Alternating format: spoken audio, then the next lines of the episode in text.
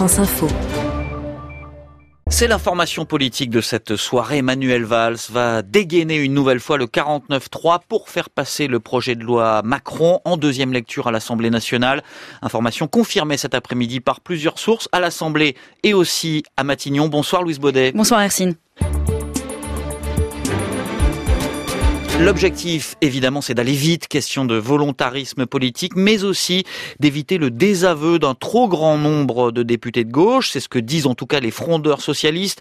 Ils sont très remontés, Louise, contre ce nouveau passage en force. Alors d'abord, d'un côté, la version gouvernementale, la fameuse loi Macron censée doper la croissance et l'activité. Voilà des mois que l'on en parle. La discussion a eu lieu en première lecture à l'Assemblée et au Sénat, puis de nouveau en commission spéciale la semaine dernière. Bref, plus question de tergiverser. Faut maintenant adopter ce projet de loi qui aurait le soutien de l'opinion et l'adopter vite afin de le promulguer début août et de booster ainsi la deuxième partie de la saison estivale. Rien à voir donc avec les états d'âme des députés socialistes. Il n'y a pas de problème de majorité sur ce texte, affirme un proche de Manuel Valls, seulement une volonté d'être efficace. Faux, répondent en cœur les frondeurs.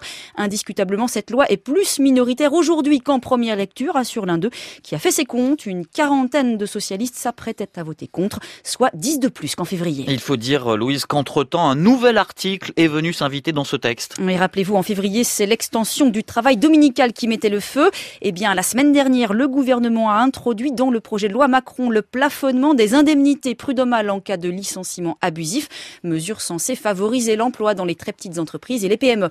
De quoi durcir surtout considérablement le jeu politique. Ça a montré qu'il n'y a pas de limite à la dérive libérale de ce gouvernement, tacle un député, et le frondeur Benoît Hamon de surenchérir je ne sais pas comment on peut parler de rassemblement avec un Premier ministre qui ne cesse de donner des coups à sa majorité et caresse la droite dans le sens du poil. Les frondeurs euh, très remontés par la façon dont ce 49-3 pourrait être utilisé. Oui, si la décision de passer en force a manifestement été actée ce midi à Matignon lors d'un déjeuner autour de Manuel Valls, le moment où cette arme législative va être brandie n'est pas encore euh, annoncé.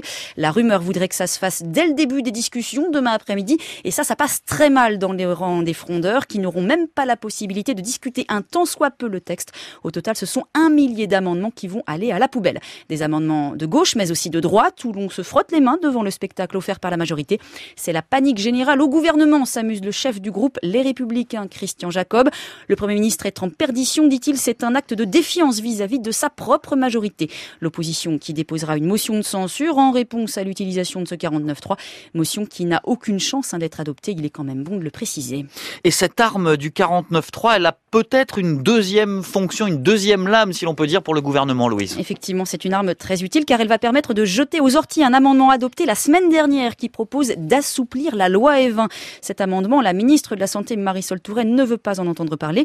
Du coup, un amendement de suppression, signé cette fois de l'ancienne ministre Michel Delaunay, aurait obtenu l'aval du gouvernement. Il supprimerait donc le fameux article controversé tout en donnant des gages à la filière viticole. C'est ce qui s'appelle jeter le bébé avec l'eau du bain ou mieux faire d'une pierre trois coups, Louise Baudet, l'édito politique du 17-20.